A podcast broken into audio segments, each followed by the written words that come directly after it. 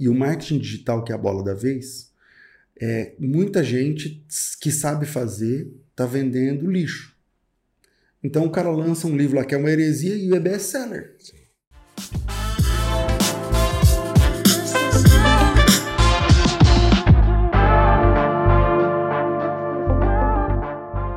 E aí, pessoal, tudo bem? Nós estamos aqui hoje para mais um Plenicast. Seja muito bem-vindo aqui ao podcast da Plenitude, trazendo aqui um convidado muito especial, o pastor César Cavalcante.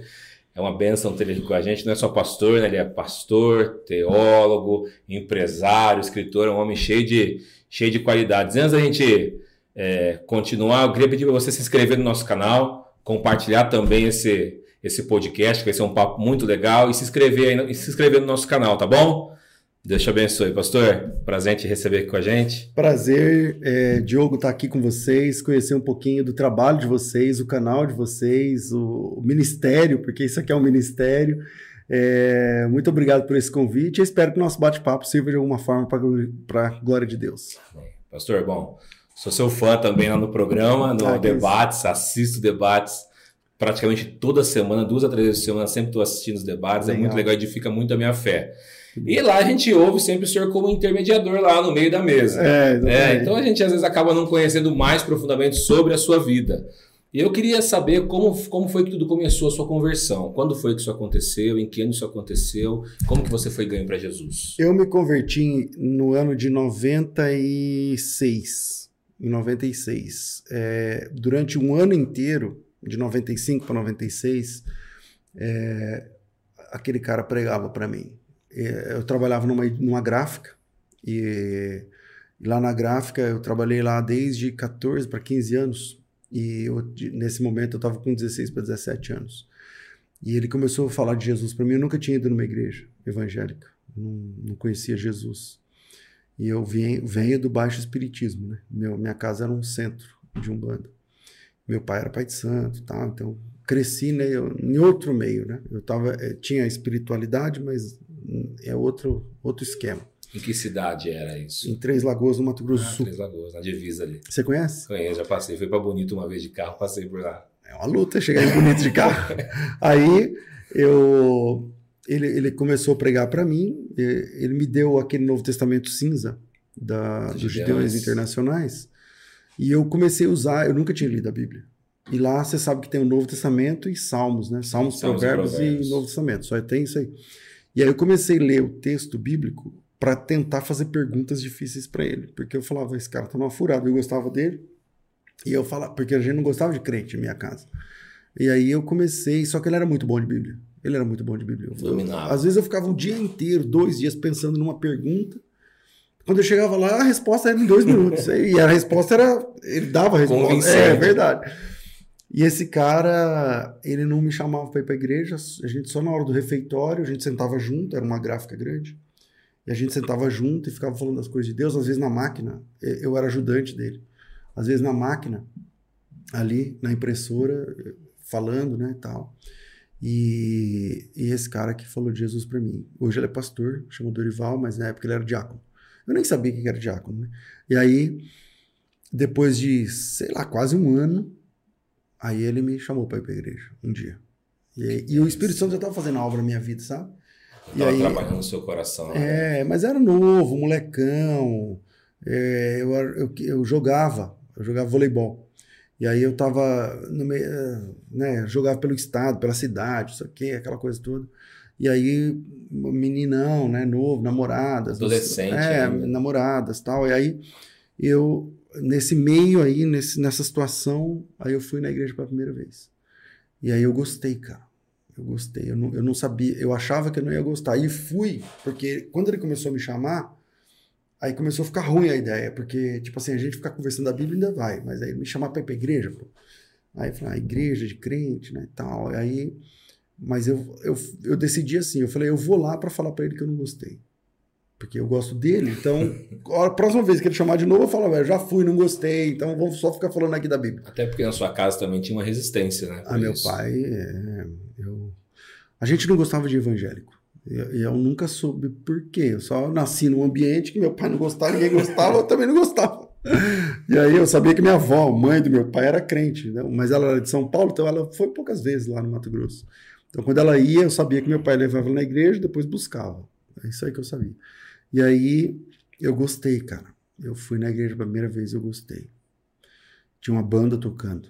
E aí eu falei, mano, tem uma banda aqui dentro da igreja, velho. Eu não sabia. Que igreja era? Assembleia de Deus. Assembleia de Deus. Banda, né? Na época da banda. Belém? Não, era do Ipiranga. Ipiranga. Banda, que to... banda, o cara com o prato assim, tem caixa, não sei o que. Eu fiquei olhando e falei, mano, olha isso, cara. E aí, aquilo chamou muita atenção. E aí, enfim, eu comecei a ir nos domingos. Eu acho que eu fui uns três ou quatro domingos. Acho que eu fui uns três ou quatro domingos antes de me decidir, porque aí na Assembleia de Deus o pastor pergunta quem quer ser crente. Aí o pastor perguntou quem quer, levanta a mão. E aí lá pro quarto ou quinto, acho que quarto domingo mais ou menos, aí eu levantei a mão talvez terceiro ou quarto, sei lá, não sei. Mas eu sei que foi no dia 5 de maio de 96. Não dia. tem como esquecer não, nossa versão. Né? Aí nesse dia eu me decidi por Jesus. E até lá, de lá para cá, tenho caminhado com Cristo. E aí quando você chegou na sua casa e falou para sua mãe, mãe, agora eu sou crente, pai, agora eu sou crente. O B.O. era meu pai, porque minha mãe, ela não gostava do, do centro. Então, quando a gente era pequeno, meu pai era pai de santo, tinha o centro, e é todo, é tipo um, é tipo um viver, tipo hoje que eu sou da igreja, sou pastor, então, é, é, lá fala mesmo fala trabalho, ó, vai ter trabalho tal dia, tal dia, tal dia. Então eu cresci nessa espiritualidade. E aí, mas minha mãe não gostava, então a minha mãe arrastava a gente para a igreja. Lá em casa não tinha Bíblia, mas ela ela falava de Salmo 91, de não sei o quê, para nós, de Salmo 23, tudo mais. E sua mãe já ia, sua mãe é na igreja católica? Ela não é que ela ia, ela tentava sim, arrastar gente para a igreja católica, sim. mas ela mesma também não ia muito, não. A gente foi algumas vezes, né? Algumas dezenas de vezes na minha vida eu fui na igreja católica. E aí, é, quando eu me converti, o maior B.O. era meu pai, né? Porque meu pai que não, não gostava de crente. É uma coisa que não sai da minha cabeça, é, eu tinha uns. Ah, acho que eu tinha uns 10 anos, mais ou menos, num sábado, assim, um dia de boa, porque tá todo mundo em casa. E aí começou uma gritaria lá fora. Quando eu fui lá ver, meu pai tava com um revólver dentro da boca do cara, que era crente, que passou lá evangelizando. Meu Deus, então seu pai odiava mesmo. É, meu pai não gostava de crente de verdade mesmo. Aí deu o que fazer para tirar, entendeu? E tal, porque o cara falou que meu pai ia pro inferno, meu pai não gostou da ideia. E aí, então eu, eu voltei para casa nesse dia. Falei, bom, já vou chegar lá e falar pro meu pai. Falei, mano, é seguinte, sou crente agora. E aí? Qual que é a sentença? O que, que você vai me falar para mim? Porque... Coração disparado. É, isso aí. Eu já vim conversando com o Dorival no meio do caminho, falando assim, mano, se ele me expulsar de casa, que eu acho que eu, eu tinha quase certeza que era isso que ele ia fazer. Se ele me expulsar de casa, aí você me. Aí eu vou pra sua casa, cara. Hoje, amanhã a gente vê e tal. Aí ele falou: não, beleza. Não tinha celular, não tinha telefone, não existia internet, não tinha nada. Ele falou: vou deixar o portão aberto, você chega e bate direto na porta. Falei, beleza. Eu cheguei em casa, meu pai estava assistindo Fantástico, porque lá no Mato Grosso é uma hora menos. É. E aí termina o culto aqui, lá tá começando o Fantástico. Aí ele, meu pai, estava assistindo Fantástico. Aí eu cheguei e falei, pai, é o seguinte, eu tenho uma coisa para falar pro senhor. Falei, o que, que foi? Eu falei assim, ó, o pastor perguntou quem quer ser crente, eu falei para pôr meu nome lá. Falei, Como assim? Eu falei, o pastor perguntou quem queria ser crente, eu levantei a mão e falei, pode pôr meu nome aí. Sou eu. Sou crente agora. Você é crente agora? Eu sou crente agora. Não falava evangélico, falava crente. Aí nem cristão, falava crente. Aí meu pai desligou a TV e falou para mim: "E aí, Diogo, isso, cara, olha que louco. Eu tava pronto porque daí vier. Aí ele falou: "Não, eu já pego minha roupa, fica tranquilo. Não, não quer me dar roupa também, eu vou do jeito que eu tô aqui, vou embora." Aí ele falou assim para mim, primeira frase que ele falou, ele falou assim: Hoje você tomou a melhor decisão da sua vida. Meu Deus. Aí eu fiquei sem palavra, porque eu falei, eu achava que ele ia acabar com a minha raça. Aí ele falou para mim assim: você sabe que o meu pai e minha mãe é crente, né? Que seu avô e sua avó. Eu falei, sei, sei que quando o avô vem aqui, que na minha vida eu me lembro de umas cinco vezes, sei lá, que eles eram de São Paulo. É, eu sei que o senhor leva ele na igreja. Nem sei que igreja é. Eu sei que o senhor sai, leva ele na igreja e volta. E a gente não perguntava nada. Ele falou assim: a minha mãe era dessa igreja aí que você está indo. Eu fui na mesma igreja que, que minha avó ia. Eu nunca. Meu é, pai. Sua, sua avó era do Mato Grosso então e foi embora para São Paulo. Minha avó morou no Mato Grosso, né? E depois veio embora para São Paulo, deixou meu pai lá, meu pai cresceu, casou e tal. E aí eu falei assim, ele falou assim, essa igreja que você está indo, meu pai dirigiu essa igreja. Eu falei, eu vou? Ele falou, é. Eu, eu, e eu era crente também. Eu falei, o senhor era crente? Ele falou, eu era crente até 14 anos. Seu pai não gostava nem de tocar no assunto porque você nem sabia disso. Eu nunca soube dessa história. Eu não, eu não sabia. Aí ele falou assim, eu era... Lá não tem uma banda tocando? Eu falei, tem. Ele falou, eu tocava nessa banda. Eu falei, ah, você tá de brincadeira. aí, aí ele falou, é. Aí eu falei, então, mas, mas e aí, como é que é? Por que, que o senhor saiu? Naquele dia a gente fez a conta, fazia acho que 33 ou 34 anos que meu pai não pisava numa igreja. Aí, e meu pai saiu, sabe por quê, cara? Porque, porque mal, assim, o pastor, naquela época, Diogo, não sei, quem é velho vai saber disso que eu tô falando. Quem não é, vai até duvidar do que eu vou falar agora. naquela época não existia disciplina na igreja, tinha exclusão. E era uma reunião para expulsar a pessoa da igreja. E aí meu pai, ele tinha 14 anos e, e, meu pai é muito era ele faleceu já meu pai era muito desligado como eu, eu, sou assim também eu passo se você passar por mim na rua eu não vou te ver cara pode passar assim eu Cruzar. passo pensando eu ando pensando na vida tal e aí meu pai entrou num, num lugar para comprar pão de manhã na mercearia era aquela de duas portas antigas meu pai entrou por uma porta e o pastor estava saindo pela outra ou o contrário e o pastor cumprimentou meu pai meu pai não viu e aí, à noite, no culto, o pastor falou assim: meu pai chamava Levi, Levi fica em pé. Aí ele ficou em pé no culto de, da semana, era terça-feira de carnaval. Aí ele falou assim: você está excluído. Aí meu pai falou: ué, por quê? O que, que eu fiz? E aí ele falou assim: porque você tem vergonha de ser crente. Aí falou: eu? Por quê? Porque eu te cumprimentei de manhã, falei: Pai do Senhor, você nem olhou na minha cara. Com vergonha de falar. Aí ele falou: não, mas isso não aconteceu. Quando? Falou, você não foi comprar pão tal hora, assim, assim, assim? Ele falou, fui. Você não estava assim, assim, com a roupa tal? Tava.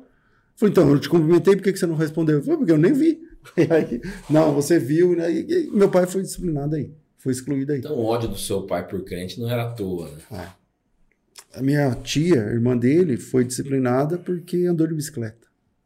É, porque a Assembleia realmente era bem rígida. Mulher né? não podia andar de bicicleta pedalando, ela podia andar na garupa de lado. E ela andou de bicicleta. Você disse que gostava de jogar vôlei. Como que foi? Porque a Assembleia também naquela época quando eu me converti, é, esporte, Quando né? eu me converti, a gente estava no meio de um campeonato no estadual. E, e esse campeonato era estava sendo sediado em Três Lagoas mesmo. Então, às vezes era em Três Lagoas, era, então estava em Três Lagoas, no SESI. E aí eu me converti e na minha cabeça, como eu já estava frequentando a igreja três ou quatro semanas antes e eu um ano falando de Jesus, o cara falando de Jesus para mim, eu já sabia mais ou menos como é que era a pegada da igreja, então eu já sabia que não podia. Quando o pastor falou, eu já levantei a mão sabendo que eu já ia dar tchau pro campeonato. E a gente estava no meio do, do, fim do campeonato, a gente estava em segundo. Tinham, é, tipo, eu não sei agora, mas tipo, vinte e tantos times. E a gente tava em segundo brigando com o primeiro, aquela questão toda. E aí eu falei, aí eu, no dia que eu me converti, eu já saí fora do campeonato, do meu namoro, de tudo, de tudo, não podia nada. Aí já sabia, né? Já sabia. Aí eu peguei e falei pro, pro treinador, nome. É, o apelido dele era da Lua. Aí eu falei da Lua, sou crente agora, não vou mais para não vou mais para o jogo. Você tá maluco? Ele foi lá em casa, ele foi lá em casa, tal. E foi algo que partiu de você, não foi nem não foi Não, nem porque, porque, na igreja não podia. Que a igreja, não, a igreja não podia, eu me converti, então agora não posso mais, não. pô. Aí eu, aí eu parei. Aí eu parei, saí do meio do campeonato. Tá, se, o, se, o, técnico ficou triste, é porque você jogava bem. Então. é, que não é que eu jogava. O, na época eu, eu era levantador, né? Então, da, do time, o levantador é o cara que faz a jogada, entendeu? Então, eu não sei se era bom assim também, mas é que eu, como eu era levantador, era titular, é, enfim. E aí, depois da sua conversão, sua vida foi, foi acontecendo, e quando, quando veio esse chamado pastoral? Como foi a sua vida depois cristã? Como você veio para São Paulo? O jogo foi muito rápido, porque, tipo assim, eu comecei a. Eu assumi a liderança de jovens com uns quatro meses de crente. E comecei a dirigir uma congregação, eu tinha sete meses de crente. Tinha uma congregação que estava fechada, o pastor falou: vamos reabrir essa congregação, não tem membro, você vai começar. Eu tinha sete meses de ímpio, pra, de, crente, de ímpio para virar crente. Isso lá no Mato Grosso lá ainda? No Mato Grosso, lá no Mato Grosso. Aí eu reabri essa igreja, comecei, recomecei o trabalho. É, que isso já é um trabalho pastoral, né? E eu tinha, aí eu tinha feito 18 anos. Menino tinha, ainda. É, tinha 18 anos. E comecei a dirigir essa congregação e era líder de jovens, professor da escola bíblica, aquela me enturmei na vida da igreja. Você já tinha casado nessa época? Não, não, não. Lá na gráfica, a gráfica trabalhava, era a Pauleira, era a maior gráfica do estado do, do Mato Grosso do Sul. E ela fazia formulários contínuos, que hoje não existe, não sei se existe, hum, mas formulário contínuo, sabe o que é formulário sim, contínuo? Sim. Aquele que furadinho, tô, que é a, a matricial. Um ah, aí e, a, e naquela época, era isso, tudo era através de formulário contínuo, tudo quanto é nota fiscal, tudo, passagem aérea, passagem, a gente rodava lá. E, e, quando eu me converti, a gente estava num serviço do Banco do Brasil que era tipo 8 milhões de, de impressão. Era um negócio gigante. E aí a gente trabalhava, a máquina literalmente não desligava. É, trocava os turnos né, e tal. Então a gente estava fazendo hora extra, ganhando dinheiro. E aí eu não conseguia ir para a igreja. É, eu, eu, me converti, parece um negócio, uns 10, 15 dias depois entrou esse serviço. Falou, agora é hora de ganhar hora extra. E aí não, não vai ter folga, não vai ter nada. Vambora, vambora. Vamos fazer uma folga por semana no sorteio. Só que o cara, eu era muito zoeiro, sabe, no mundo. E aí é, ele, ele queria que eu voltasse para o mundo. Né? O, o próprio chefe nosso chef. lá é. Ele queria que eu voltasse para o mundo. E aí, é, no casamento dele, eu fazia bagunça lá, enfim. E aí, ele tinha recém-casado, mas ele gostava de ferver também, entendeu? E aí, ele não me dava folga nos dias de culto. Ele sabia os dias de culto. Ele falava: Não, César, para eu não ir para a igreja. Queria te arrancar da igreja. É. aí, aí, nisso, eu, eu querendo ser obreiro e tal, eu pedi, pedi as contas. Fui lá e pedi as contas. Aí quando eu pedi as contas, eu vim para São Paulo, porque a nossa sede, a sede dessa igreja que eu me converti, é aqui no Ipiranga, em São Paulo. Ah, tá. E meu sonho era conhecer a sede. E eu sabia que toda vez, uma vez por mês, o pastor ia. Então eu vim para São Paulo, pedi as contas, vim para São Paulo para conhecer a igreja. E foi aí que eu conheci a Vanessa. Porque lembra que eu falei da minha avó, que minha avó era crente, não sei o quê? Ela morava aqui em São Miguel Paulista. Quando eu vim conhecer a igreja, eu me hospedei na casa da minha avó, mãe do meu pai. E a Vanessa era vizinha da minha avó. Então, aí eu conheci a minha esposa que ela, minha avó pregou para Vanessa, levou a Vanessa para a igreja, e assim a gente se conhecer. E aí, quando eu cheguei lá, ela me apresentou a Vanessa, e aí eu comecei a gostar da Vanessa, ela começou a gostar, enfim. E aí eu foi assim que eu vim para São Paulo. Isso já tinha quantos anos quando você veio para São Paulo? 19. Ah, foi rápido. Então você ficou um tempo lá na frente da congregação em. É isso, eu fiquei lá um ano e pouco, e aí já vim para São Paulo com 19 anos. Já pedi. Eu, na verdade, eu comecei a namorar a Vanessa estando no Mato Grosso, porque eu vim para essa viagem, fiquei só uma semana e já pedi ela em namoro e fui embora. Conheceu. Ela aceitou, ela aceitou, eu fui embora e ficamos namorando por carta. Eu de lá e ela daqui, a gente namorou assim um ano, um ano e meio, mais ou menos, ou dois. Era bem mais difícil a comunicação é. antigamente. Né? Aí então eu vim para cá com 20. É, uns dois anos a gente namorou assim. Aí eu vim para cá com 20, aí eu morando aqui, o pastor, meu pastor veio assumir a igreja de Itapevi, eu fiquei, eu morei, fui, fui morar com ele, ajudando na igreja e tal. Aí, em um ano a gente casou, mais ou menos. E hoje você é pastor, o senhor é pastor da Genuína. Sou pastor da Genuína, aqui quando, de Campinas. E quando começou? Quando, como a Genuína começou? Eu fiquei, nessa igreja que eu me converti, eu fui, eu nunca fui consagrado a diácono nem presbítero, eu fui direto como evangelista. E evangelista nessa, na, na, Assembleia de Deus é evangelista e pastor é, é igual a ministro. Tipo na convenção. Sim. Quem vota é evangelista e pastor. Então eu fui direto para evangelista. Tem o mesmo peso. É, eu fui direto para evangelista. E aí, quando eu me casei, a igreja esperava eu casar, porque eu era evangelista solteiro, nem podia. Aí eu não tinha eu não tinha sido consagrado a evangelista. Eu tinha um documento que o pastor presidente me deu para eu ser consagrado, é, considerado evangelista, para pregar e tal. E aí, quando eu me casei, a, a gente teve a nossa primeira filha muito rápido. Num, num, a gente não se programou, e aí eu casei. Com sete meses de casamento, ela ficou grávida. Então quer dizer que um ano e meio, mais ou menos, eu já tinha uma filha. Não deu nem pra curtir muito o casamento. Não, eu fiquei sete meses aí entrou a gravidez. E aí, é, com a Vanessa grávida, então, com poucos meses de casado, eu já assumi a primeira igreja agora como pastor. Que era um setor com várias congregações, não sei o quê. E aí eu tinha 21 anos, 22. Deus fez as coisas rápidas na sua vida. Ah, eu tinha 21 para 22 anos. Aí eu já era pastor setorial. da Assembleia de Deus, do Ipiranga. Aí eu dirigi esse setor, depois outro, depois outro, enfim. Aí eu decidi sair em 2005, 2006, mais ou menos, depois de 10 anos de, de conversão de, de, de ministério. Aí eu decidi sair porque eu não concordava. A Assembleia de Deus tem muita politicagem, muita. Sim. É, eu não, não gostava. Aniversário de pastor, tem, tem, que, todo mundo tem que dar dinheiro pro pastor, essas Sim. coisas. Eu não gostava. E aí eu, eu decidi sair. Então eu saí. Foi, foi, eu não vou abrir uma igreja. Aí fui para uma outra igreja, a segunda igreja, então, que eu fui, que o pastor estava começando ela do zero, eu fui ajudar. Eu fiquei lá mais uns anos, uns, uns cinco anos talvez, uns quatro anos. Meu segundo filho nasceu lá. E aí, por não, não concordar com questões de ah, estilo de pregação, que tem que fazer desafio, que tem que. É, essas coisas, eu falei, ah, pastor, benção, vamos ser amigos e tal, não quero abrir igreja, vou sair e tal. E saí e Deus começou a colocar no meu coração para começar um trabalho.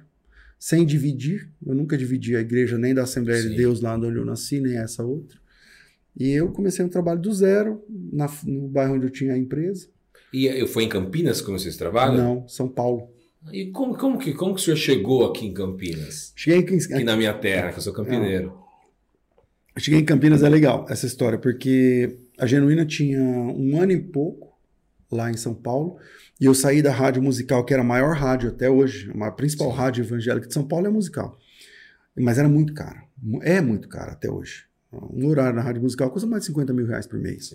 Um, pra você fazer um horário lá de segunda a sexta. E, e eu sempre tive horário lá. Né? Então começou a ficar muito caro tal.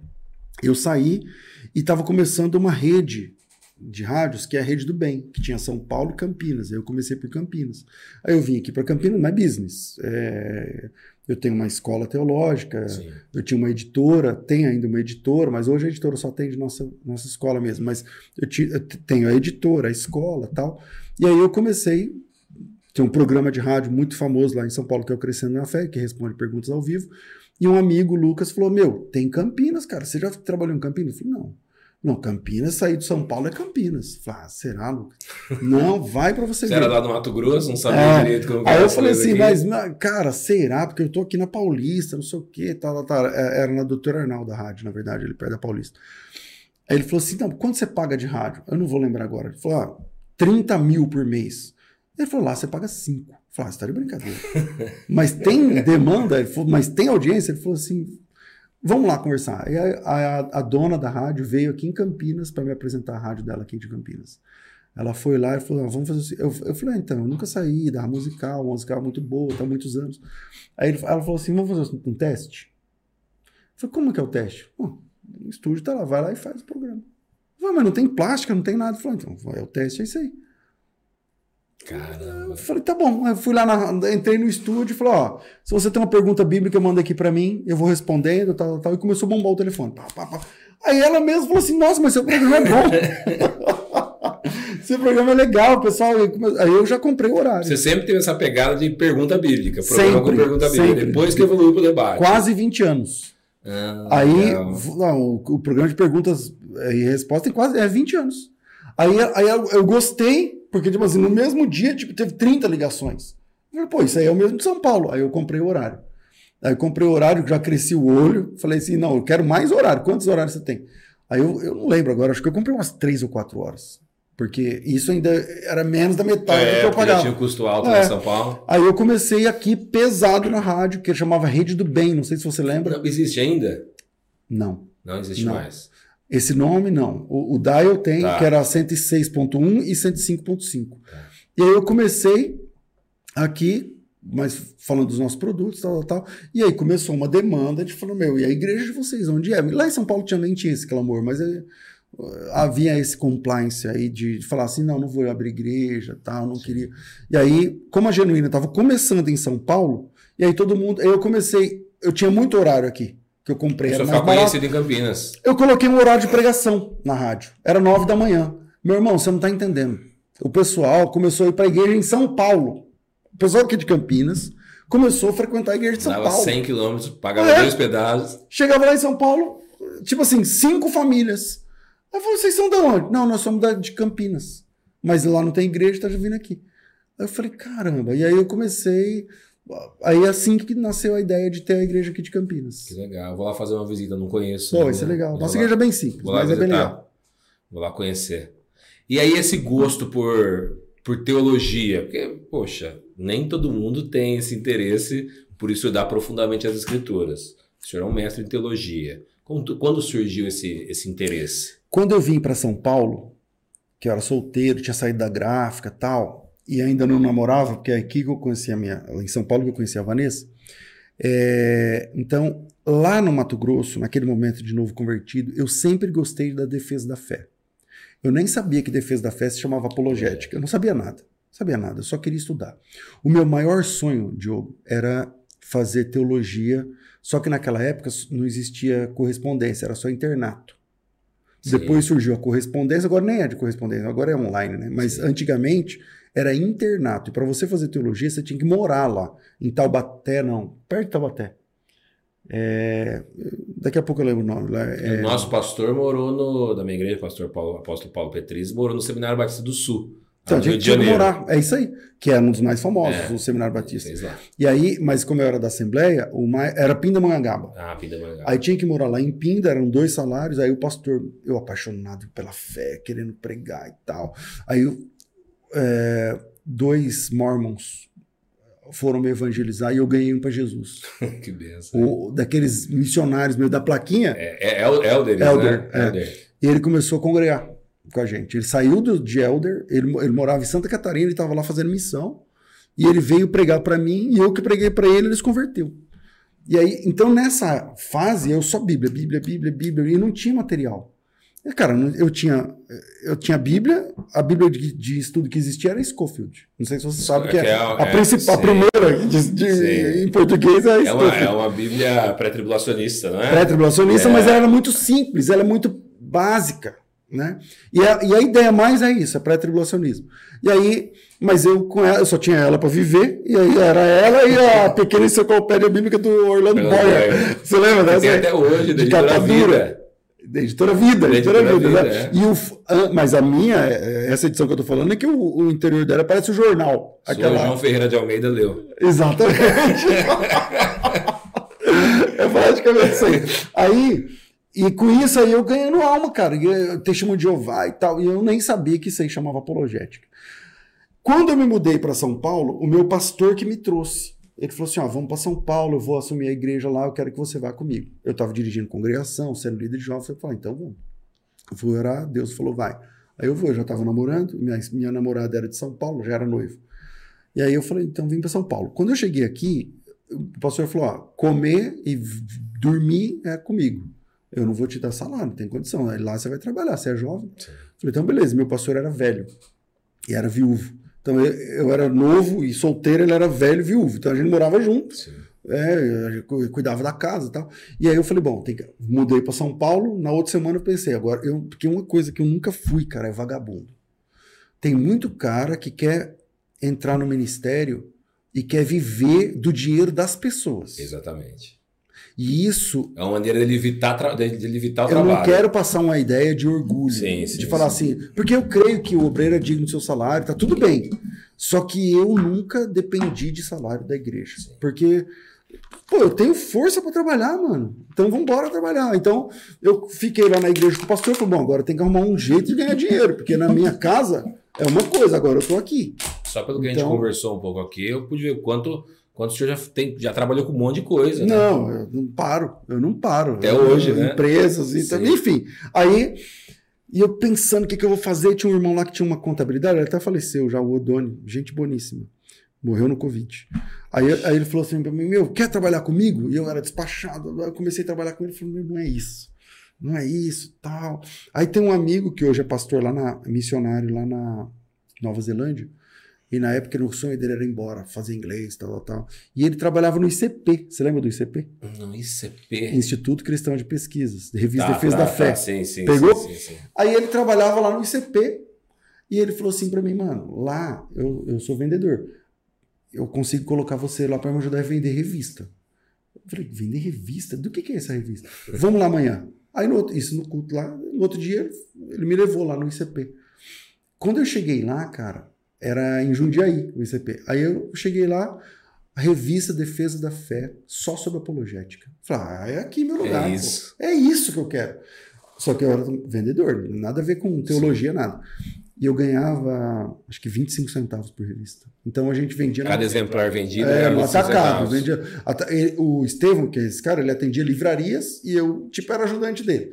E eu comecei assim no ICP. Aí eu comecei a vender, virei supervisor de vendas, depois passei o Estevão, depois virei eh, gerente, depois eu, eu trabalhei lá sete anos. E aí me formei, fiz meu primeiro curso na área acadêmica lá, porque era de defesa da fé, e abri um curso com o pastor Nathanael Rinaldi. Aí eu fiz o curso de, de, apologé, de apologética, me tornei apologista, comecei a escrever, escrevi para revista, tem matérias minhas na revista, depois fiquei representante, depois fiquei PJ, direto, enfim, trabalhei muitos anos na, lá no ICP, e graças ao Instituto Cristão de Pesquisa, a minha gratidão ao Antônio Fonseca, que na época era diretor executivo, depois virou presidente, é, que eu pude ter as minhas primeiras coisas, né? Tipo, comprei meu primeiro carro. É, depois fruto eu, desse trabalho. Fruto desse trabalho. Depois a empresa me deu um carro, depois me deu outro carro, depois metas, né? As coisas tal foram acontecendo e através desse é a partir daí que eu entrei na área teológica, porque aí eu comecei a dar palestra nas igrejas. Então era meu ganha-pão, porém também fazendo a Sim. obra. E, era, e esse era meu sonho, João. Tipo assim, eu queria fazer a obra, mas eu mas eu queria ter dinheiro para viver, então sem pedir nada para ninguém. Então hoje está no meio do debate apologético, foi a realização de um sonho. Muito. Olha essa, essa ideia do debate.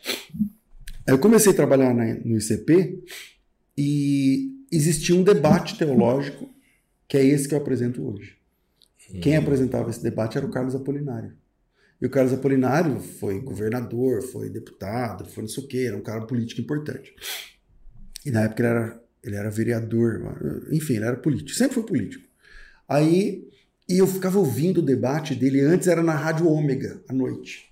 E eu ficava ouvindo. Que é uma rádio de São Paulo. É a rádio de São Paulo. E eu ficava ouvindo e me contorcendo, eu era solteiro, novo. Meu, esse cara tem que falar assim. Eu quero ir lá. É, e tal, só que lá. Eu nem me lembro agora como foi que eu entrei. Eu sei que o ICP, onde eu trabalhava, a gente começou a anunciar lá na rádio. Falava, vamos anunciar no intervalo do debate, que o debate bomba. E aí começou a anunciar. E um dia ele me chamou. Eu estava lá para negociar a questão dos, dos, anúncios. Ele falou assim: Você é teólogo? Eu falei: ah, Eu faço teologia, tal, não sei o quê, fiz apologética. Ele falou assim: Quer participar do debate? Eu falei: Quero. E qual que é o assunto? Eu não lembro agora o assunto. Ele falou lá o assunto. Eu falei: Tá bom. Aí eu entrei no debate. E o pessoal gostou. Eu era moleque, eu era solteiro. Aí o pessoal gostou. E eu comecei a fazer parte do casting de debates dele lá. Então, uma vez por mês, assim, eles me chamavam para ir ao debate. Esse debate que eu apresento hoje. Legal. Entendeu? Aí depois, muitos anos depois, alguns anos depois, eu saí do ICP, que eu já trabalhava com o ICP-PJ, então eu tinha uma representação do ICP. Eu que comecei o curso presencial de teologia do ICP. É, eu que levei o ICP para a rádio musical. Então a minha empresa, que chamava Bethesda Representações, fez o primeiro contrato lá com a rádio, que eu que tive essa sacada, vamos anunciar um debate e tal. E aí eles não queriam, então eu falei, ah, então vou colocar meu dinheiro e eu ganhava, eu acho que eu ganhava 40%. Eu era um representante importante da, lá, da, eu era o principal de São Paulo. Tinha vários representantes, a minha era o maior. E aí, eu, por conta desse convívio com a rádio e tal, trouxe o ICP para a rádio e falei para o presidente assim, cara, vamos fazer um programa de pergunta e resposta bíblica. Aí ele fala, ah, não, mas isso a pessoa faz uma pergunta e ele não sabe. Isso em que ano? 2002, 2003, por aí. Não, nem tinha nada de YouTube ainda, não, não era tinha, rádio não, só. Não tinha, era rádio. Rádio. Aí, eu, aí ele falou assim, que o YouTube acho que de 2006 ou 2007, é, né? Mas aí, aí ele falou assim, não, corpo, é, né? aí ele falou assim, ah não, mas se vocês, fazendo, fizerem pergunta que complexa para nós e tal, eu falei, meu, a gente não souber, a gente fala que não sabe. Vamos estudar e no outro programa fala. Aí ele falou, não, não vamos, vamos, vamos amadurecer. Aí fizemos uma reunião, ele falou, pergunta e resposta não. Vamos fazer o seguinte, a gente dá uma aula cada programa. E a, a gente ia divulgar o curso do ICP. Eu falei, ah, então beleza. Aí eu era o âncora, o presidente era o professor, e a gente ficava naquele bate-bola. Hoje vamos falar sobre Trindade, amanhã vamos falar sobre a divindade de Jesus, depois vamos falar sobre personalidade do Espírito Santo, depois vamos falar sobre natureza hipostática de Jesus. Aí começamos. E sempre falando do ICP, da revista, assine agora a revista Defesa da Fé e tal.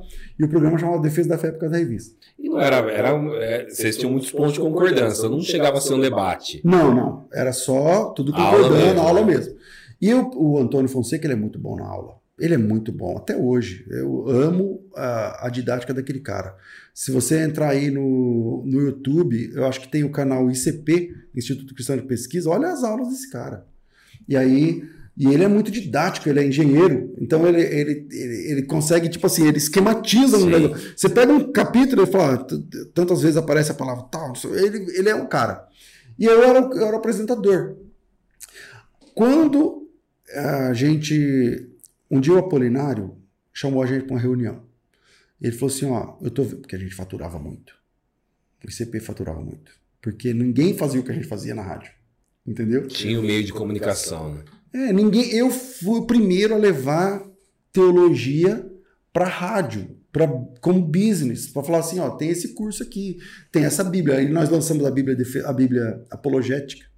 Lançamos a Bíblia série apologética que existe até hoje, não existe, é que vem de geográfica. É, nós lançamos a Bíblia apologética. Ah, legal. E, quer dizer, o ICP lançou, eu trabalhava Sim. lá na área comercial e da, da área comercial a minha turma era a principal de, de venda. Ninguém não A Bíblia apologética, inclusive, acho que é um pastor que não, lembro, não lembro o nome, mas que foi no debate desses dias. O Jamierson. Jamierson, né? O Jamierson ele era editor. Editor. Isso, ah, ele era tá. editor. Não era envolvido com a parte teológica, mas tudo, toda a parte editorial, um grande editor. O Jamierson, depois que o ICP parou, que ele deu uma parada, depois, hoje continua, mas ele deu uma parada. Eu levei o Jamierson para trabalhar comigo na FTB. Ele trabalhou comigo, eu não lembro, uns seis anos, cinco, seis anos, sete, sei lá. E, enfim, e aí eu levei teologia como business para rádio e funcionou muito, cara. E aí o Apolinário olhou e falou assim: Meu, vocês faturam bem, vocês como é que é? Me fala um pouco desses números. Eu falei, mas qual que é a sua? Qual que é? Ele falou, não, eu tenho interesse, dependendo de fazer parceria, enfim. Enviesou para a gente ter um, uma sociedade com o Carlos Apolinário, que era dono da rádio. Aí a gente tinha uma, uma sociedade entre ICP de um lado, rádio do outro, que é o Apolinário, e eu no meio, que era o, o cara que fazia. Né? Então ganhei dinheiro, foi muito legal, tal, e foi muito bom para o reino também. Sim. E aí, um ano depois, eles não conseguiram mais fechar pelos percentuais lá e tal, tal, eles não, não quiseram. Só que o Apolinário, que é dono da rádio, falou: não, eu quero continuar. Eu falei, mas eu, se, o, se o ICP sai, eu represento o ICP, eu não tenho o que vender. Ele falou, o programa é, no contrato era meu, né? O programa que eu, a minha empresa que, que era o dona. Aí ele falou assim: não, então vamos pensar em outro produto. Aí eu fiquei pensando, aí foi quando eu comecei a vender livros. Aí eu comecei a vender kits de livros, eu ia para a editora, falava, esse livro, esse o meu tino teológico, esse Sabia apologético, falava, isso aqui, preço a gente pensa depois, isso aqui é bom para o cara, quem comprar isso aqui vai aprender de verdade. E aí eu comecei a fazer o mesmo programa, só que agora chamava Crescendo na Fé, vendendo livros. Que é o programa que existe até hoje. Que é o programa até hoje. E aí, dos livros, eu fiquei pensando, falei, meu, a gente não tem escalabilidade. Aí eu falei, vamos, vamos lançar um curso. Aí eu peguei um material da Lifeway, não sei se você conhece a Lifeway, Sim, Lifeway americana, gigantona, né? E quem representava, acho que ainda representa aqui, era o pessoal do Bom Pastor. Aí eu chamei o pessoal do Bom Pastor e falei para eles, eu quero transformar esse material aqui num curso. Falei, Como é que é a sua proposta? Aí eu fiz um, uma proposta acadêmica e tal, e eles viram, mandaram para lá e foi lá. Foi, gostou da ideia, falou, vamos fazer um contrato. Falei, então eu quero exclusividade, eu, vou, eu que vou fazer o curso. Aí fizeram. Aí eu lancei um curso bíblico chamado Curso Passo a Passo. Cara, a gente vendeu 3 mil cursos. Assim. Caramba. Aí todo mundo começou a pedir, não, e teologia, e teologia. Isso, e tudo pela rádio ainda. Só rádio, telefone. Só pela rádio, call center. Call center. Você, call center de nessa época? É, é, quarentinha a gente já, tinha já. um E1. E1 é uma central com 30 linhas, por exemplo. E aí, é, e aí começou aí, cara, a FTB é, na época era a editora Bethesda. Então a editora Bethesda, junto com a Lifeway, lançou esse curso. Depois começaram a pedir hebraico, lançamos um curso de hebraico. Depois começaram teologia, lançamos o curso de teologia. Os números eram assustadores. É, porque ninguém fazia. Não tinha ninguém fazendo, só era a gente. Só que hoje a gente tem um outro problema, né, pastor? Hoje a gente tem o excesso é, de cursos teológicos e coisa, e coisa muito herética aí. E pessoal, eu estou perguntando isso que o pessoal que, que vai ver esse vídeo aqui, que assiste a gente, eles entram no nosso canal aqui do YouTube para ver produtos. Muitas pessoas têm que tomar cuidado hoje na hora de escolher um curso teológico. Hoje, uma livraria evangélica, assim como um programa de que anuncia material, é um campo minado. Porque as pessoas compram pela capa ou pelo marketing. E o marketing, infelizmente, como é que eu vou dizer isso? Produtos bons nem sempre fazem, nem sempre fazem um bom marketing. Sim. E o marketing digital, que é a bola da vez, é muita gente que sabe fazer está vendendo lixo. Então o cara lança um livro lá que é uma heresia e é best-seller. Porque o cara sabe fazer o marketing. Entendeu? Ou é uma água com açúcar também, não tem nada muito. Ah, mas como o cara sabe construir é, funil de vendas, é, captação de leads e não sei o quê. Então, eles vendem horrores. Eles vendem horrores. Sempre foi um campo minado livraria, mas antigamente era no offline. Você tem que ir lá na livraria, as pessoas compram um livro por capa, pelo autor, pela sinopse ou pelo título. Só que é, nem sempre essa é a melhor opção, né, cara? É, hoje o pessoal corre muito risco falando de curso teológico, por exemplo. Hoje na internet você tá lá no Facebook, tá lá nas, nas plataformas, você vai recebendo é, propaganda, ó, oh, meu curso teológico, tal. A gente sabe que tem muita heresia por aí. É. Então, fazendo um curso da FTB, a pessoa também tem a garantia que vai ter uma teologia ali pura. Ah, a FTB, quando, como ela começou, ela foi a primeira. Porque assim, quando a gente começou no rádio, a FTB não é o primeiro curso de teologia que existe, pelo amor de Deus. Sim. Então, a gente tem muitos, muita gente que pavimentou essa estrada. Sim. Só que a FTB ela é a primeira desse meio que vai para mídia Entendi. de rádio. E aí, é, por exemplo, é, eu falei para você da de PIN da Manhangaba lá da, do IBAD. Até hoje, tem gente que não sabe que que, do que, que eu tô falando. E ela tem, vai, 60 anos. Por quê? Porque não vai para mídia. Sim. Entendeu? Então, quando a FTB começou, era um mar azul na frente. Estava navegando sozinho. É. Hoje, várias instituições, várias, várias, nasceram mirando a FTB. E é legal isso, tá? Eu acho que para mim, eu não tenho nenhum tipo de dor. Quem, quem começa de baixo sempre vai olhar para quem está em cima. É, né? e para mim é uma honra olhar e ver que pessoas que, ex-funcionários, que são hoje parceiros, pessoas que trabalharam comigo, hoje têm seus próprios. Você falou do Jamier, o Jamier saiu do ICP e trabalhou comigo. Hoje ele tem um seminário teológico com milhares de alunos. E olhando para o padrão da FTB, para o jeito que a FTB fez, né? É, então eu acho que a, a FTB hoje a gente, eu não sei exatamente quantos alunos já passaram pela FTB, mas muito mais do que 100 mil alunos. Muito mais do que 100 mil alunos. É, tem, muita gente foi abençoada. Tem cidade que não tem 100 mil habitantes. tem. Então, Meu sogro é de Monte Sião, em Minas Gerais, tem 30 mil. Exatamente. Três dessas é mais ou menos o número de alunos, muito mais do que isso, que passou pela FTB. Então, é, tem sido bastante gratificante ver esse caminho né, que a FTB tem feito. Que abençoe muito mais pessoas por aí ainda. Amém. Pastor, versão bíblica. Qual a sua versão bíblica preferida e por quê? A revista corrigida de 95. Por quê? É, eu, eu me apaixonei pelo hebraico bíblico através de um professor nosso que até hoje trabalha com a gente. Isso, conta a sua história também um pouco de hebraico, nem perguntei aqui, mas a sua Que é o Luciano de... Benigno. É, ele falou assim, meu, vamos, vamos, montar um curso de grego e hebraico, eu formado na USP e tal. Eu falo, Luciano, não vai ter demanda. É grego, pô, hebraico, quem vai querer saber? É, não sei. Ele falou, vamos montar, vamos montar. Uma... Esse cara que fez minha cabeça para a gente fazer curso em Israel, que a gente faz até hoje, e grego e hebraico que a gente tem até hoje.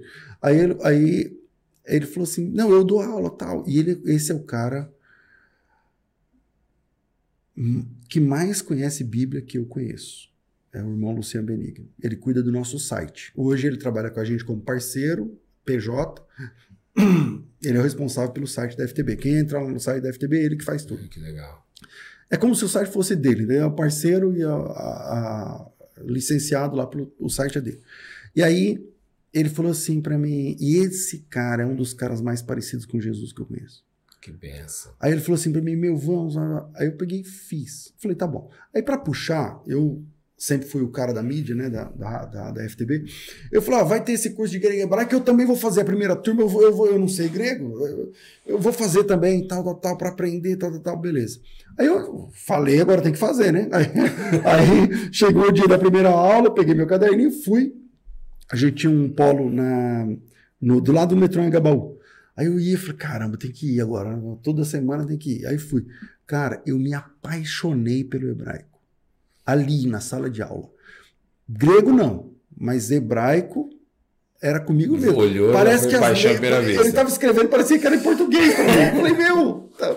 Eu, Tudo que foge do, do, alfabeto romano é tão difícil. Né? É, complicado. E outra, escreve ao contrário, né? É da, da, da direita para esquerda, não é? Enfim. Aí eu, mas começou assim, eu falei, cara, mas é fácil hebraico. Aí, beleza, terminei esse curso fui fazer outros cursos, né? Eu, fiz, eu, já, eu, acho que já fiz uns cinco cursos de hebraico, seis na minha vida. Já fez algum lá em Israel mesmo? Já. já. Aí, o, mas o principal que eu falo, emocionalmente para mim é esse. Que é ali que eu aprendi de verdade. Só que eu precisava me capacitar, ter uma documentação. Aí eu fui na Unibis. Agora chama Unibis. Antigamente era Casa de Cultura Judaica, ali na Oscar Freire. Só judeu tal. Sim. Aí eu fui lá, quero fazer o curso de hebraico.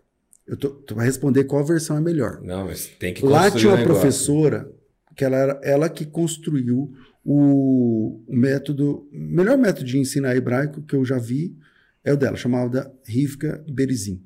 Rivka é o nome para Rebeca, né, em hebraico. Cara, na sala de aula, eu tive poucas aulas com ela, umas quatro. É, ela era muito velha já. Eu não sei se ela é viva agora, não, sei, não deve ser. Não sei. Tomara Mas já seja. era de bem idade na época. Ela tinha um pé de 80. Ah, aí, aí ela ela falava assim, e ela não gosta de evangélico, né? São judaia, judias e tal. Aí ela passava lá um texto, sei lá, de Isaías, um trecho lá, ela escrevia em hebraico. Ela falava assim, agora translitera e traduz. Aí ele transliterava, tal, tal, né? Geralmente, ela falava assim, Aí ela traduzia, fazia a tradução livre. O que é a tradução livre? A tradução direta. Então eu pegava o texto da Torá ou, da, ou, do, ou do, como eu falei, o Isaías Nevim, escrevia lá um trecho. Literal mesmo, do jeito é, que estava. E ela fazia a tradução dela. Tipo assim, não, não importa como está nas Bíblias. Eu, essa palavra aqui é isso, é, tal. Pela equivalência mesmo dinâmica. Aí ela falava assim: tá bom, traduzimos, traduzimos. Agora vamos ver, meia hora, 40 minutos depois, ela falava assim: tá, Está aí o texto hebraico, está aí a transliteração e está aí a tradução. Agora vamos ver o que, que as Bíblias de vocês falam, que eu sei que muitos de vocês são evangélicos, não sei o que, tal, tal, tal. Aí ela falou, ela gostava sempre da Sefer. A, a... Que a Sefer é editora judaica. É, tudo judeu, né? Sim. Então ela puxava sair para Sefer. E aí, cara, eu era o cara da revista corrigida. Então, quando eu falava assim, lê a NVI, aí a pessoa lia na NVI. Hum, não. Lê, não tinha NVT. Lê NTLH. É a nova tradução na Sim. linguagem de hoje. A pessoa lia, hum, piorou. Lê atualizada, atualizada, ia na trave ali, mas quando lia a revista de 95, revista corrigida, ela falava assim: é isso. Tá desse jeito aí no texto. Aí eu fiquei, aí aquilo me chamou a atenção. E para mim, a Bíblia que eu decorei era a revista Sim. corrigida 95. Então, para mim, é a melhor edição, a melhor versão. Ela é mais difícil. Sim. Ela é e hoje, difícil. Sim, falando sobre a tradução perfeita, né? Ela é perfeita, mas chega mais próximo do original. Não tem tradução perfeita. É, não tem perfeita, é mais próximo do original. Mas é, quando a gente pensa nessa galera jovem que está vindo hoje, você, é porque, que você assim, acha dificuldade deles, deles lerem Atenção, galera jovem, você tem que fazer uma escolha. Porque assim, ó, quando você tem duas formas de tradução de Bíblia hoje. É, Para você traduzir um, um texto bíblico, tem duas escolas. Ou você traduz por equivalência dinâmica, ou você traduz por equivalência formal. A tradução por equivalência formal é vocabular. Então você chama, dá um Google aí, tradução por equivalência formal ou vocabular. Você traduz o vocábulo. Ou seja, não importa se vai ficar mais difícil. Sim. Essa palavra significa isso. Agora essa significa isso. Agora essa, é, em português, é isso. Essa é isso, essa é isso. Essa é a tradução de João, João Ferreira de Almeida.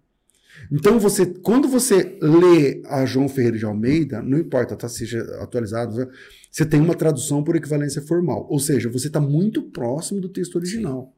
Então, quando ele fala assim, e a porta abriu, lá está escrito, aí ele vai, ele vai, vocábulo por vocábulo. Sim. Claro que é impossível fazer todos os vocábulos, às vezes você precisa de um, um verbo de ligação, de Sim. um elo, de um. Se ajustar, não tem como. Tudo bem, mas é vocabular. Agora, quando você sai da João Ferreira de Almeida, que é a tradução por equivalência formal, e vai para a NTLH, que é uma delícia de ler. Sim. Vai para a NVI, que é uma delícia de ler, com todo respeito ao Saião, Sim. que é meu amigo pessoal hoje. Mas essas Bíblias, elas têm uma tradução por equivalência dinâmica. Ou seja, o cara não está preocupado em traduzir palavra por palavra. Está preocupado com o sentido da frase. Ele traduz a ideia. Sim. Então ele lê o texto e o homem abriu a porta e era nove horas da manhã. E aí ele vai traduzir do jeito que ele entendeu aquele texto. Então, quando você vai para uma NVI, para uma NTLH, muito embora seja uma delícia de ler, mas você está comendo muito mais na mão do tradutor do que próximo do texto original. Entendi. Entendeu? Então, com todo respeito, e eu respeito quem pensa diferente, tá tudo bem. Mas a tradução por equivalência dinâmica, ela está um pouco mais longe, na minha opinião, do texto original. Porque a Bíblia ela é perfeita, sem falhas, palavra de Deus em sua língua original, Sim, original. não em português. Entendeu? Então eu vou te dar um presente. Vou deixar para dar no final, quando a gente for de tradução bíblica agora, vou te dar o um novo lançamento da, da Bíblia. A Bíblia Traduções da. Peraí, então, será que eu, eu falei mal dela? Não, não, falou bem. a NVI não tá aí. Então, que todas legal. traduções, nem NVI nem NTLH, Tem a TEB, a revista corrigida Almeida atualizada, nova, nova Almeida, atualizada e a NTLH. Que legal! Então, um, dois, três, quatro, cinco versões. Cinco versões. Obrigado. Obrigado. É um presente. Vou usar muito. Presente da plenitude. Vou Fábrica muito. feita pela SBB, muito legal porque a gente vê texto comparativo, mas de duas versões geralmente. Geralmente é. Mas de cinco é. Não, isso aqui é só na internet. Então é, eu uso muito para o culto de instrução bíblica é pesquisar, tá, mas em outra versão fala como, tal. Então, pô, muito legal, muita boa, boa ideia, gostei. Uma Obrigado. bem, muito legal mesmo, muito legal. E a minha preferida tá aqui. Então tá aí, a RC tá aí. Qual que é a tua preferida? Eu, como eu sou um crente mais novo, eu nasci na NVI. Eu nasci na NVI. Aí tá a Bíblia do teu coração, da tua memória é NVI. É NVI, mas legal, eu todo legal. ano, eu leio a Bíblia uma vez por ano. Eu já li é, praticamente todas as versões, mas esse ano. não vai sair do seu Não, esse ano eu estou lendo a NVT. Então, assim, é, gosto da NVT, acho fácil para entender. Mas, mas no caso de amor que a NVI. É, é NVI, NVI. Assim, porque Legal. eu aprendi nela. Eu tenho. Minha primeira Bíblia. Eu tenho, nesses últimos momentos, eu tenho usado a NVI ou a NVT para pregar, Sim. que é uma linguagem mais acessível. Que é mais fácil para a congregação cortei, entender. Fala aí, fala aí. Não, que a primeira Bíblia que eu ganhei em 2009, quando eu me converti, minha mãe foi numa livraria aqui no centro de Campinas e comprou uma Bíblia de estudo preta para mim, NVI, da Editora Vida. Hum, então, aí já caiu para dentro é, da NVI, então, né? Eu, porque quando eu leio nossa... ao meio da revista corrida, para mim parece que eu estou lendo grego e hebraico, entendeu? É, porque tem a Bíblia da memória, né? Então, se você falar, cita um texto, eu vou citar o texto, é, é revista corrigida. Sim. Ah, o texto que eu sei é da revista corrigida. É. Entendeu? Que fica gravado na nossa mente. Né? É. E, cara, mas assim, de verdade, vai, eu vou passar o pano agora, porque eu acho que eu fui muito duro no começo aqui. cara, a Bíblia em português é benção. Sim. É benção. Cai para dentro, lê, tá tudo bem. Não tem erro. Tem nas, em qualquer uma. Porque é impossível você traduzir pega a música Parabéns para você e traduz do inglês para português, não vai estar tá diferente. Não, vai estar tá diferente. Vai estar tá diferente. Então é difícil, é difícil. Traduzir, traduzir não é uma tarefa fácil, então o máximo de respeito a todas as, as versões. É, a gente só tem um, a gente só vai encontrar um problema mesmo na Bíblia dos Testemunhos de Jeová, que é a traduções do Novo Mundo, né? Ah, mas que aí é vai, mas é uma Bíblia que tá, se uma pessoa pega pensando é. que é uma Bíblia como traduzida como a nossa, Ali é um estupro no texto é. original, não tem, não tem como, não tem a mínima condição. Não tinha nem que chamar tradução ali. Porque, porque... um leigo que pega pensa que ah. é uma Bíblia, é. uma Bíblia nossa, uma Bíblia protestante. É, infelizmente. E eu já vi gente usar ela na igreja. Crente. É, que não... Pastor. Eu falei, mas você sabe que Bíblia é não, essa Bíblia que é a melhor versão. Eu falei, não, não, não, você, você faltou nesse dia. Tá meu irmão dando risada lá. Eu falei, então você faltou nesse dia, você não estava lá, isso aí não é uma Bíblia, entendeu? Eu já vi isso acontecer. Já vi isso acontecer. Meu Deus. Bom, eu tinha marcado uma pergunta que eu, que eu pulei. É, o pessoal tá com o meu caderninho aqui de cota, bom, caso eu esquecesse, está aqui Boa, do meu boa. lado. Então, no Brasil, o brasileiro não tem muita aptidão para leitura. A gente sabe que isso é, é um problema no nosso país. Né? As pessoas não têm o costume de ler. Quanto isso impacta as nossas igrejas hoje? Quanto isso impacta a fé cristã? A gente estava falando agora há pouco, Diogo, de um momento em que é, não tínhamos muitos materiais acadêmicos disponíveis em português.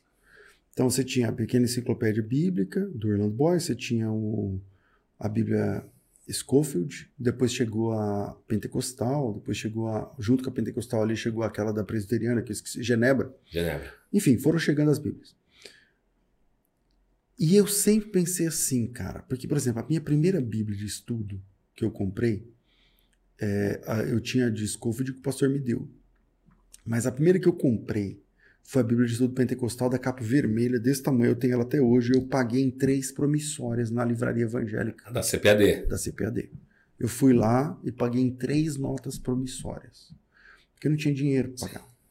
É, e eu sempre pensei assim, cara, por exemplo, hoje mesmo eu comprei dois livros. Hoje eu passei numa livraria e comprei dois livros. E eu sempre pensei assim, cara, quando. Já pensou quando tiver acesso a todos as- os livros, as versões, não sei o que lá? E eu achava que ia se popularizar o conhecimento, mas pelo contrário. Hoje, você vê o celular, você vê a, a versão da Bíblia por aqui, você baixa quantas Bíblias você quiser, só que antes as pessoas liam a Bíblia. Exatamente. E hoje a pessoa só tem a Bíblia. Então, por exemplo, você sabe quantas Bíblias você tem? Hoje aqui dentro? Não, não. Ah, não, não. Em, ca- em casa? Sua. Puxa, tenho diversas. Tem Cê- umas, cê- tem umas 20 lá em casa. Não, você nem sabe quantas. Não. Antes, essa pergunta, qualquer crente sabia. Se fosse, quantas Bíblias você tem? Três. Quantas Bíblias você tem? Duas. Quantas Bíblias você tem? Ah, um cara que tinha muita Bíblia tinha cinco. Que aí é? você fala assim, caramba, o cara tem cinco Bíblias, mano, tal. E aí esse cara que tinha cinco Bíblias, a Bíblia anotada, tudo anotado, tal. O cara era muito rico mesmo, que pra hoje, comprar o cara cinco. tem 30 Bíblias, 50 e não lê nenhuma, velho. Não lê nenhuma. Então o nosso problema é o de Oséias. O povo perece por falta de conhecimento. Então, você falou da leitura. Beleza. Se não tem leitura, não tem conhecimento. E a gente vive a época dos cortes. As pessoas pegam um corte de uma pregação do Nicodemos e o cara aquilo ali que ele prega. Faz dele aqu- daquilo aquela verdade para ele. Aquilo ali é uma verdade, aquilo ali é- e tal. Então agora ele vai papagaiar, vai repetir isso aí para todo mundo. Pega um corte meu ou de outra pessoa e tal, tal, tal, e vive disso. Então, a- infelizmente, o- a popularização do- da tecnologia, a facilitação da tecnologia para a gente ler a Bíblia, é, infelizmente tem um efeito rebote, porque a pessoa tem a Bíblia, mas não lê. E acaba. E a, a- Bíblia no celular acaba estragando o cara no culto ainda. Porque o cara, em vez de. O irmão, em vez de prestar atenção na palavra, fica ali no celular, vai chegando no WhatsApp. E vai dali, dali vai, vai, pro já Facebook, foi, dali vai pro Instagram, dali vai, vai- acabou. Então, eu, eu achava que isso ia ser legal. Eu me lembro quando eu- a primeira Bíblia, que é a JFA. Sim. Aliás, se você quiser trazer ele aqui, eu te, te Legal. indico o cara da JFA. Legal. É, e aí, o pastor Paulo. E aí ele falou, aí, aí quando, pô, JFA, cara, você clica aqui, é de graça, você baixa a Bíblia no celular. Olha aqui, você tem a Bíblia. Eu achava que ia ser uma benção. Bom, é benção, né? Você tem aí o material. Mas ter a Bíblia aqui não significa ter a Bíblia aqui nem a Bíblia aqui. Exatamente. Entendeu? Então, hoje, a gente vive essa. essa uma coisa que eu nunca achava que ia acontecer. É, crente não praticante. Antigamente só católico. Só católico, Minha né? mãe era católica não praticante, porque ela, meu pai era pai de santo, minha mãe gostava da igreja católica, mas a gente não ia, ia de vez em quando. No ano ia duas vezes. Então, minha mãe, o que, que se é católica não praticante. Ela falava, não falava que ela era E espírita. não meu pai- tinha, né? Não tinha costume de ler a Bíblia. Mas também. hoje tem evangélico assim. Sim. Então o cara compra a Bíblia e não lê a Bíblia. Então, por exemplo, essa pesquisa não é brasileira, o Bra- o Brasil, infelizmente, não tem essas. Né? É, uma instituição como o Barna Group lá dos Estados Unidos, e eles levantaram que 50% dos pastores americanos nunca leram a Bíblia. Meu Deus. E eu desconfio, como a gente não tem esses números aqui no Brasil, que aqui no Brasil é daí para mais. Exatamente. Aí você fala assim: peraí, o cara é pastor, mas ele nunca leu a Bíblia. Então, como pode? Como que, como que dá para fazer isso? Entendeu? Então, é, infelizmente, a gente está sofrendo essa falta da leitura. Ter a Bíblia é uma coisa. Agora, ler a Bíblia é outra coisa. A, a, popularização do evangelho no Brasil, o crescimento do evangelho protestante no Brasil, não foi sinônimo das pessoas buscarem mais a Deus ou na facilidade que nós. Por que, que eu digo isso? E, meu irmão, nós temos um trabalho no Paquistão, um trabalho missionário no Paquistão. Nós acabamos de voltar de lá. Hum. Ficamos lá sete dias. Os pastores lá, eles sabem a Bíblia. É outro esquema. De cor salteado. Não, o Paquistão é outro esquema. A gente, trouxe duas famílias para cá, é outro esquema. Não, não, é... Sabem de cor, sabem porque ele tem a obrigação. Perseguidos de, é assim. Ele tem a obrigação de fazer uma apologética muito forte contra os muçulmanos. Uhum. Então ele tem que saber. E aqui no Brasil, porque nós temos toda essa liberdade, faz com que as pessoas busquem menos o Senhor na palavra. Mais um. Tem um, uma família paquistanesa que mora aqui em Campinas, que eu trouxe do Paquistão para cá. Também vale a pena de você. Sim, você não. Na verdade, a gente foi para o Paquistão, tem um pastor paquistanês que veio refugiado, trabalhou aqui com a gente que é nosso amigo, que foi com a gente para o Paquistão que... agora. Então... Enfim, então, quando você vai para países é, perseguidos, né, onde o cristianismo é perseguido, é onde tem os melhores crentes. A igreja, aí essa fala não é minha, do Dr. Do, do, do Dr. Shed. Ele falava assim: o Brasil precisa de perseguição. Porque na perseguição é, você tem uma. dá uma limpada né, no cenário e quem é de verdade fica. Quando a gente voltou do é Paquistão, é a gente falava, cara, e agora? Como que vai ser voltar? Porque aqui a gente vê o evangelho sendo vivido realmente como diz a Bíblia. É. Então foi, foi até um, foi um impacto pra gente isso daí realmente. Então a gente precisa, você que está ouvindo a gente aí, cara, lê mais a Bíblia, busca o Senhor, aproveita essa liberdade que você tem hoje, que a gente nem sabe até quando vai durar, mas aproveita aí enquanto você tem. Pastor, programa de debate, vamos voltar no programa de debate eu assisto sempre, como te disse, a gente estava conversando lá, sempre assisto. Uhum. E tem vezes que o debatedor que está do outro lado ele tem uma, ele tem uma, uma apologética muito diferente daquela que a gente, da que a gente vive protestante. Você fica ali do outro lado, Nil, às vezes está intermediando o debate. Como que é? Isso dá vontade de entrar e. às vezes a gente entra, não tem como.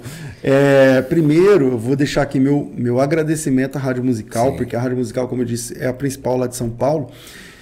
E eu sonhava né, em ir como debatedor no debate. Eu comecei, né, começo do ano 2000, comecei a frequentar, participar dos debates. E em 2000 e eu não sei quantos anos atrás, uns quatro anos atrás, infelizmente o Carlos Apolinário faleceu. Assim. Eu pensava que a rádio musical era sua. Não. Não é não, você tem um, você tem um programa lá dentro. Não, misericórdia. tem que ser milionário segundo a rádio aquela. E aí é, a, o Carlos Apolinário faleceu e eu tava, nem estava no Brasil no dia, não fui no, no, no, velório e tal. E aí o filho dele, que é o Cláudio, assumiu o programa de debates. Até a gente tentou fazer uma parceria novamente, ele falou assim, ah, eu quero fazer com você igual meu pai e tal, mas não, não tivemos um bom acordo.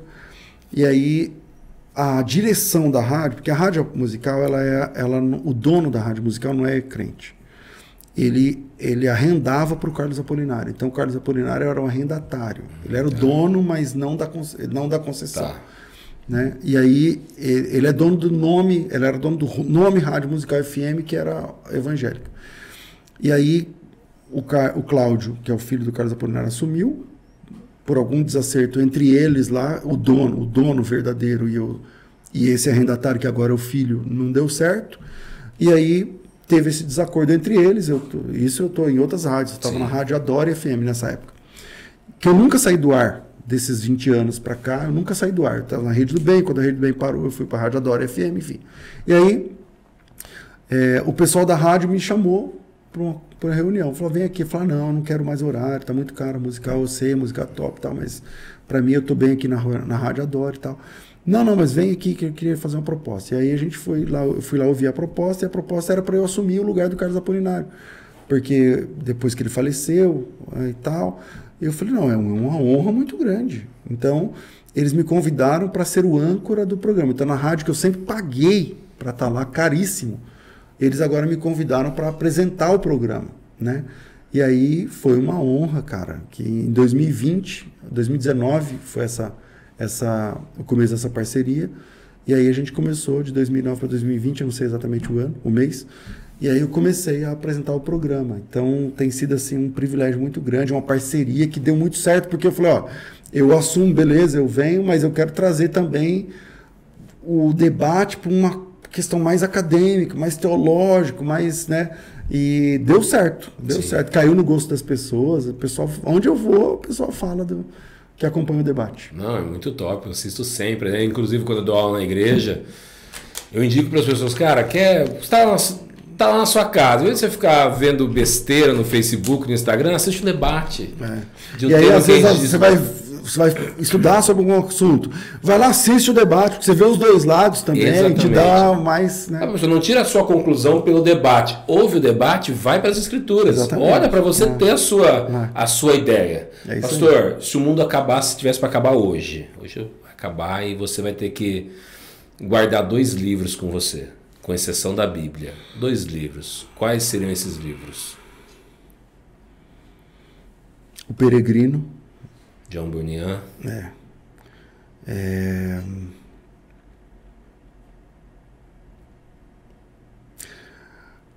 Alma Sobrevivente. Esse eu não conheço. Alma Sobrevivente. Philip Yancey. Ah, do Philip Yancey. Não, não sei se eu tenho ele aqui, não me lembro. Alma Sobrevivente. Alma Sobrevivente. Do que fala tá escrito, é, o epígrafe do livro é Sou cristão apesar da igreja. Você tem que ler esse livro.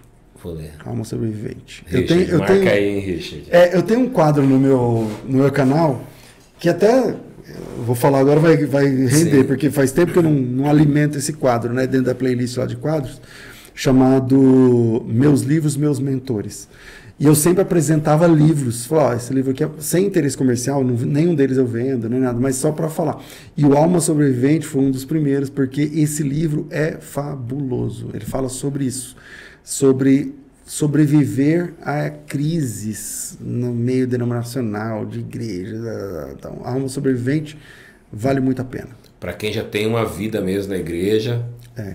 Agora, se for para ter mais do que dois, Sim. dá para aprofundar.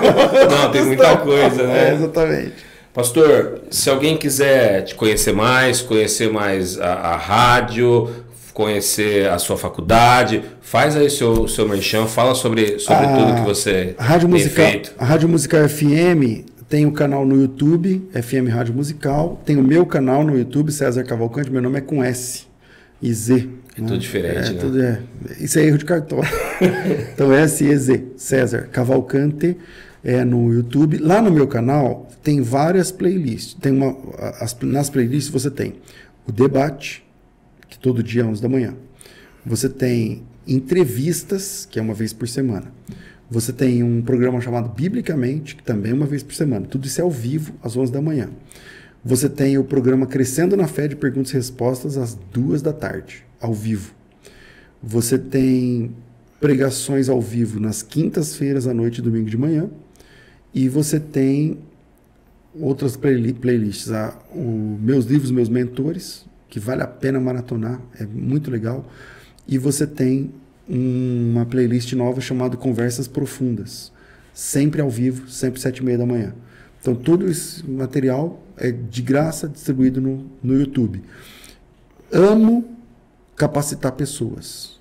Meu, meu projeto de vida é capacitar pessoas. É, é, no site cesarcavalcante.com.br, isso é de graça, tá? Você vai lá, coloca em pregações, é, clica, vai abrir uma página que você vai ter centenas de pregações, vídeo, áudio ou o PDF para baixar o, o, conteúdo geral. Então, é minha forma de contribuir com as pessoas que a, me acompanham. É, vai lá no cesarcavalcante.com.br e clica lá e pode maratonar à vontade, tem muito conteúdo lá. Legal. E se a pessoa quiser fazer uma faculdade lá na, na FTB, como ela faz? A FTB é faculdadebethesda.com.br faculdadebetesa.com.br. E a gente tem uma outra plataforma com vários cursos, não são, eu não sei exatamente quantos, mas são dezenas, algumas dezenas de cursos já prontos, liberados. Tem hebraico fácil, hebraico avançado, hebraico pro, são os três níveis de hebraico que a gente tem. Ah, não, são muitos, não dá para falar todos aqui. É, crescendonafé.com.br. Vai lá, crescendonafé.com.br e você vai ter acesso a essa plataforma. Tem cursos meus, tem do Hernandes Dias Lopes. Não, tem muitos também. Então, vai lá, que aí são cursos online. Que você agora mesmo você pode começar um curso daqui 10 minutos. E se você quiser se formar em teologia, a FTB tem uma, uma boa grade curricular, mais de 100 mil alunos, tem videoaulas, plantão tirar dúvidas, estágio, uma coisa assim bem legal para sua formação acadêmica. E se alguém quiser em Campinas aqui no culto da Genuína? Os nossos cultos na, na Genuína de Campinas são quintas-feiras à noite, 8 da noite, e domingos pela manhã, às 9 da manhã. A nossa igreja fica aqui na Avenida Washington Luiz, eu nunca sei o número, 800 e, 800 e pouco, 800 você vai ver a igreja lá, 800 e pouco você vai ver a igreja grande lá. É, e essa e, e, os cultos também são online, né? Então a gente da pandemia para cá a gente aprendeu a lição e aí tá uh, no online também tem muita gente que se chega a, que acompanha a gente também no online. Mas se você está em Campinas, região, Avenida Washington Luiz, 800 e pouco, eu não sei o número exato, 850 por ali, você chega lá com a gente é, quintas-feiras à noite e domingo pela manhã. Pastor, quero te agradecer por esse tempo que a gente teve aqui. Antes, de, antes, antes de ter o debate, meu irmão me perguntou, você vai falar alguma coisa teológica? Ele falou, cara, nem vou entrar nisso, não vou tomar Bora entrar, cara. Meu irmão, bora entrar. e, e meu irmão foi, Hugo, como que eu vou discutir com, com um homem que discute com todo mundo todo dia? misericórdia, misericórdia. E, mas foi uma benção te ter aqui. Como eu disse, eu admiro o seu trabalho na rádio. Legal. Então, quando a gente está com alguém aqui que a gente sempre vê pela internet, é muito legal. legal. A gente se conheceu hoje, a gente não se conhecia ainda. Verdade. Foi o primeiro contato que a gente teve e eu estou muito feliz de te receber aqui. A alegria minha e espero que a gente possa se ver mais vezes e um indicar parceiros para o outro, porque o seu trabalho é muito legal. Cara, eu gostei muito de ver um trabalho assim, porque como eu, eu milito nessa área e eu comecei do zero, cara. Eu comecei do zero. Então é cada cada instante lá, cada material, cada computador, cada é uma história. E imagino que aqui para vocês também e ver isso de gente que começou do zero, que não herdou nada de ninguém, é, eu fico contente, fico tocado de verdade. Então que Deus abençoe e que esse projeto dure muito e alcance milhares de pessoas como você já tem alcançado. A gente pode terminar orando? O senhor pode orar? Por favor. Vamos orar? Senhor, nós te louvamos em nome de Jesus, nosso Salvador. Obrigado, Pai, por esse trabalho, por esse podcast, por essa empresa. Te louvamos, ó Deus, pela vida dos, é, dos sócios Amém, aqui, pai. dos colaboradores, cada um deles. Alcança, Senhor, de forma especial, agindo nas necessidades, dá estratégia para os seus servos, Amém, porque através desse projeto, milhares de pessoas, quiçá milhões, têm sido alcançados, é, tocados, convertidos e têm começado a dar os primeiros passos é, na fé. Obrigado, Senhor, por esse trabalho, obrigado pelo ministério que o Senhor deu a cada um de nós e que possamos sempre, sempre, sempre glorificar o Teu nome porque Ele é santo. Abençoe especial cada pessoa que acompanhou esse bate-papo e que o teu, teu nome seja glorificado na vida de cada um de nós. Amém, Senhor Jesus. Teu nome é santo. Te louvamos por tudo que o Senhor tem nos feito a nós. Em nome de Jesus, nosso irmão e Salvador. Nele oramos sempre agradecidos. Amém. Amém, amém. Pastor César, obrigado, viu? Maravilha. Tamo junto. Obrigado aí por ter participado. Curte aí, compartilha. Deus te abençoe.